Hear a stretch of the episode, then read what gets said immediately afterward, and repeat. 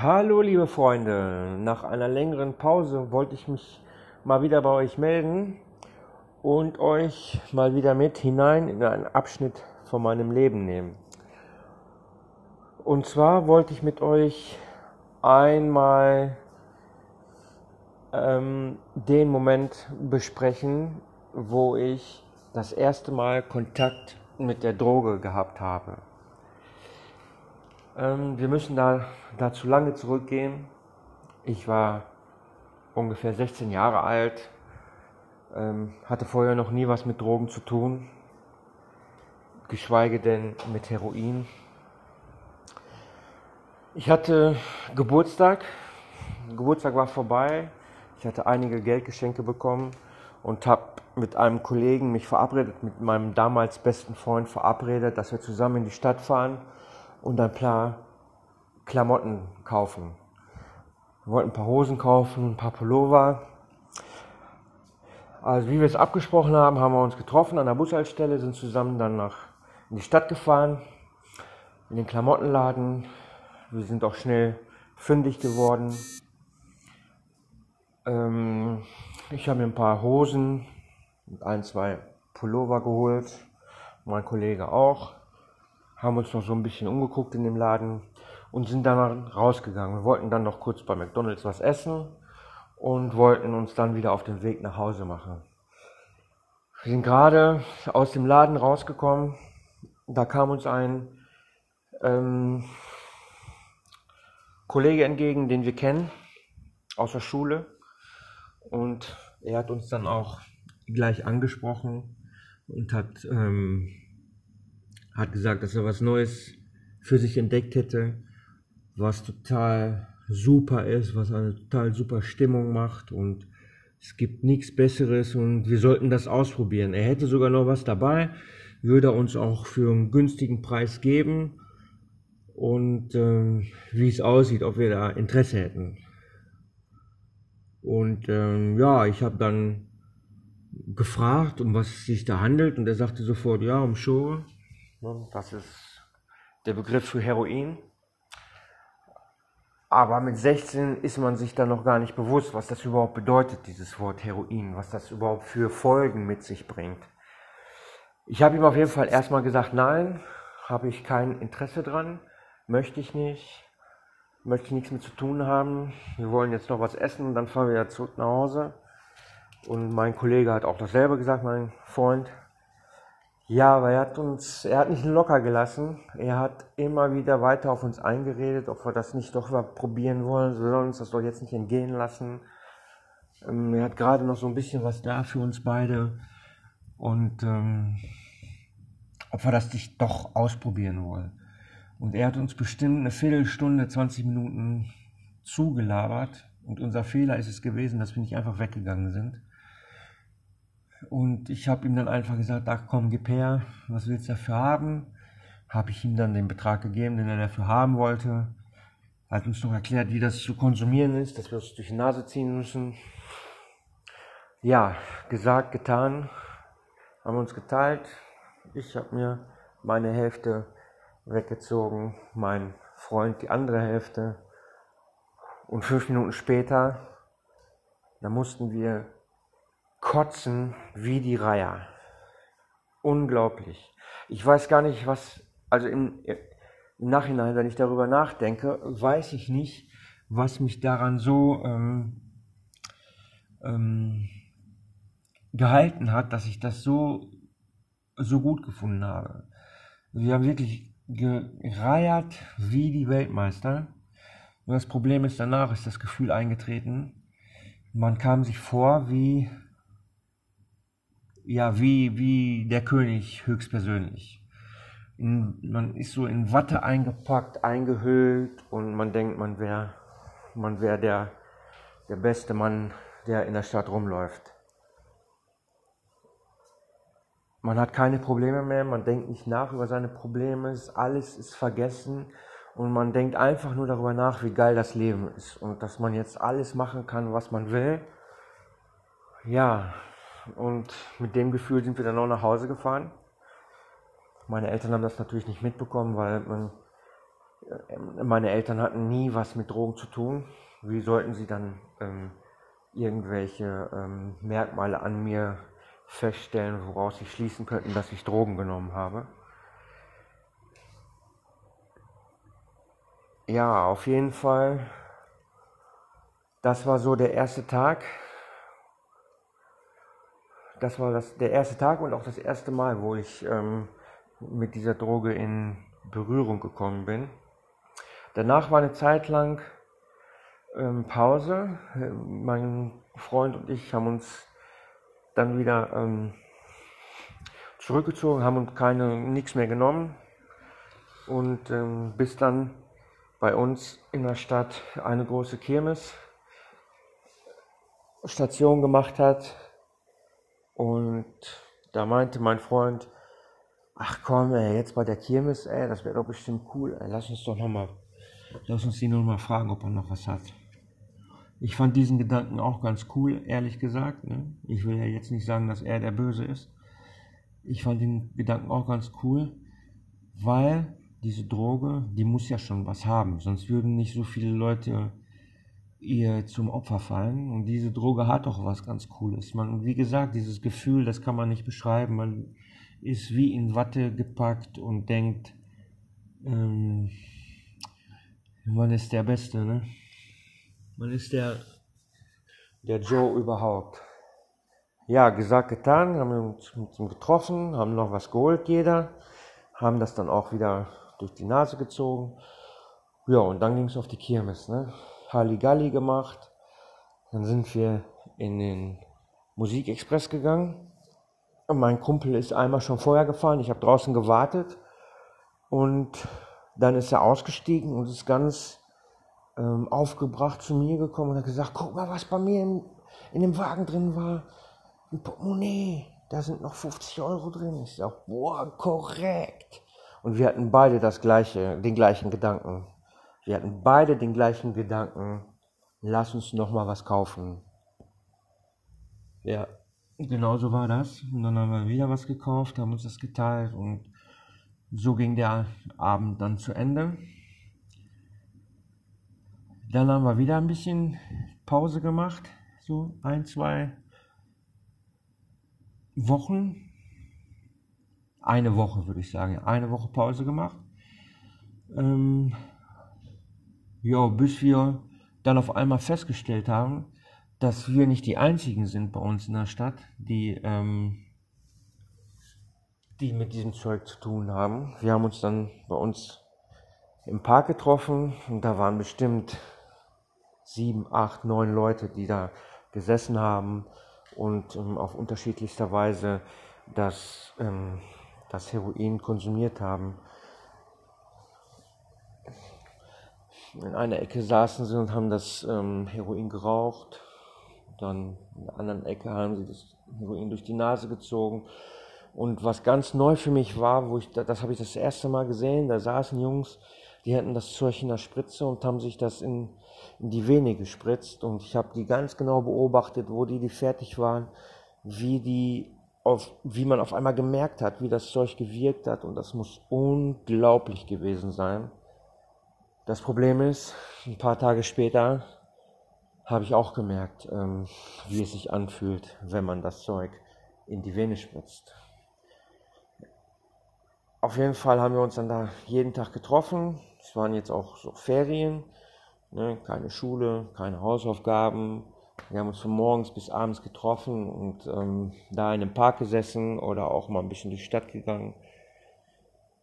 Ja, und das Problem war, wir hatten noch Geld, wir haben uns auch jeden Tag was geholt.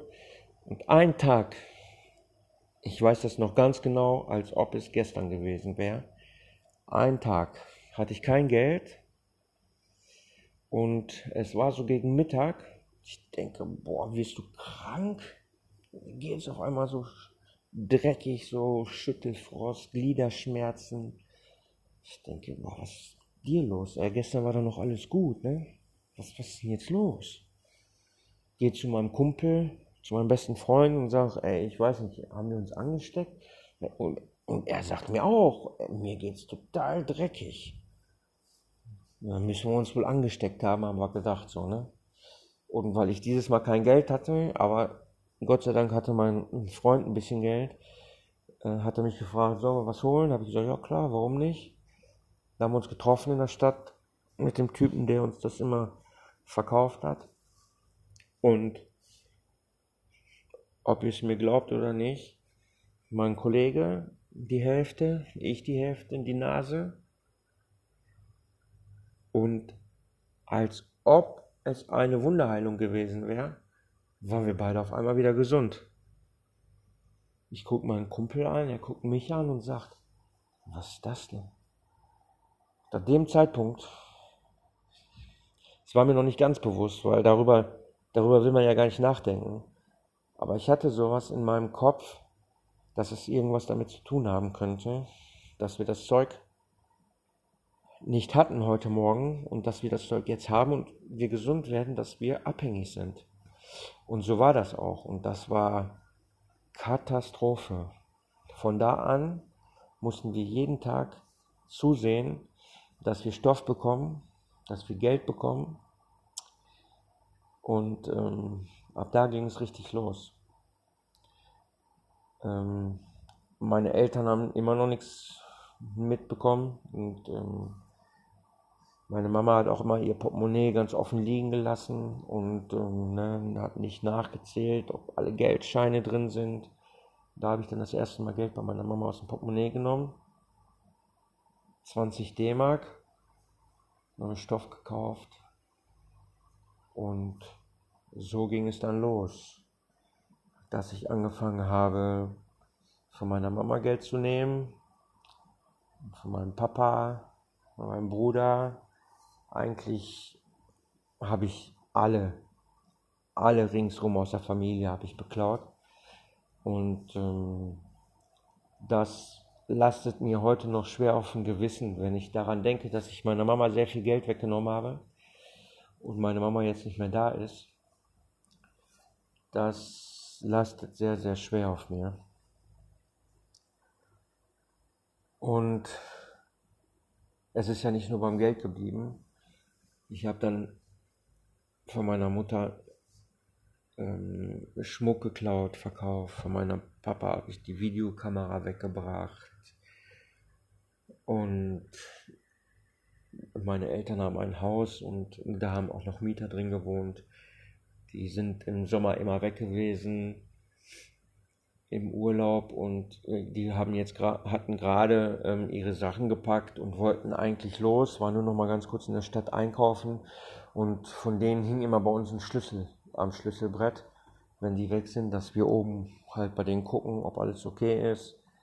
Und ich habe mir den Schlüssel genommen, bin hoch in die Wohnung rein und habe das ganze, den ganzen Schmuck, den ich gefunden habe, mitgenommen und auch die Urlaubskasse habe ich gesehen, die im, äh, im Briefumschlag waren. Das waren, das waren um die 1000, 1300 D-Mark.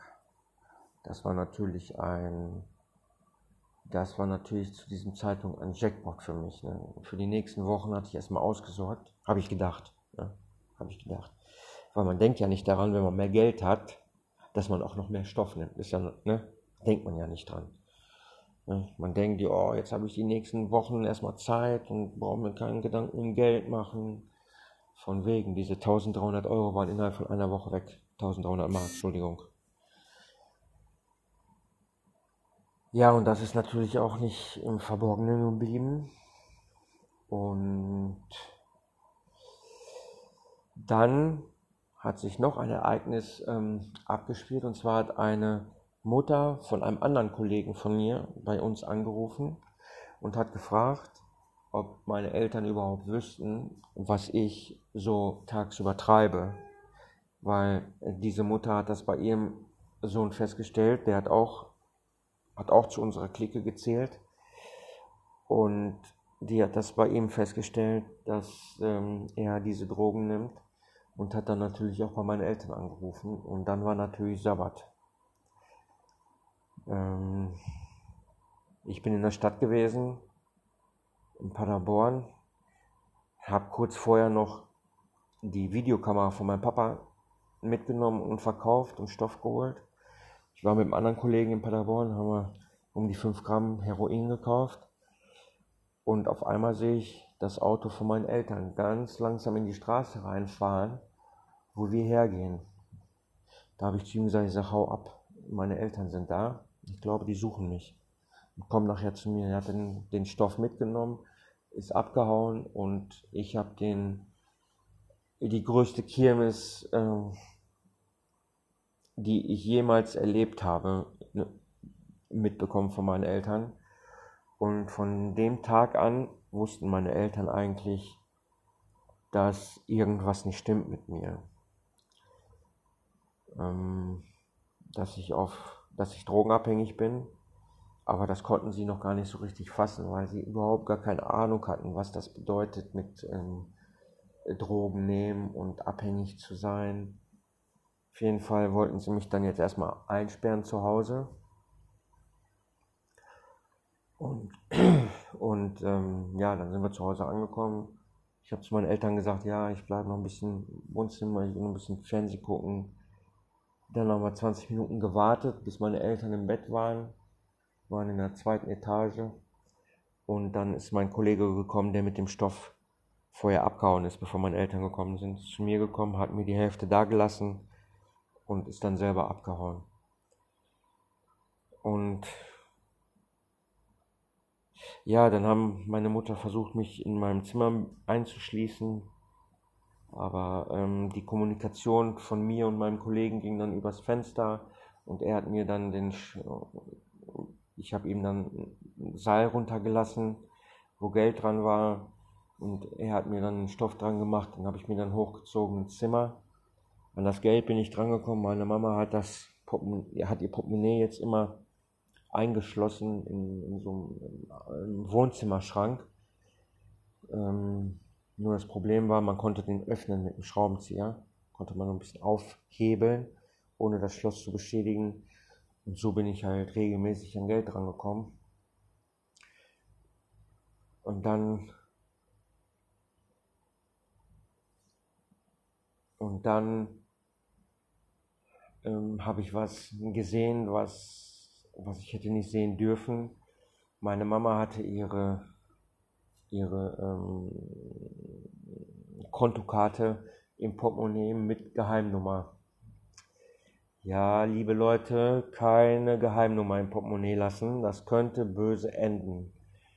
Ich bin fast jede Nacht runter an den Schrank, Portemonnaie raus, Karte raus, schnell zur Bank. Das fünf Minuten bin ich wieder zurück gewesen. Ich habe fast jeden Tag 400 Euro, 400 Mark abgehoben, bis irgendwann mal die Bank bei meinen Eltern angerufen hat und gefragt hat, ob das alles so mit rechten Dingen zugeht, dass mitten in der Nacht um halb zwei, zwei ähm, so ein großer ähm, Betrag Bargeld abgehoben wird. Meine Mama hat meinen Papa gefragt und in diesem Moment habe ich mich versucht aus dem Zimmer zu verpieseln, was natürlich nicht ähm, geklappt hat. Und meine Eltern haben mich dann auch angezeigt deswegen. Mussten sie machen. Die mussten mich anzeigen, damit sie das Geld wieder bekommen. Und ja, da war es dann natürlich schon da war es natürlich dann schon so, dass ich schon ganz tief in der Abhängigkeit drin war. Ich habe von zu Hause kein Geld mehr bekommen, nirgendwo mehr. Und so musste ich dann los das Geld auf illegale Weise klar machen. Ähm, jeden Tag bin ich dann los nach in unsere Stadt und ähm, habe dann Ladendiebstähle begangen, habe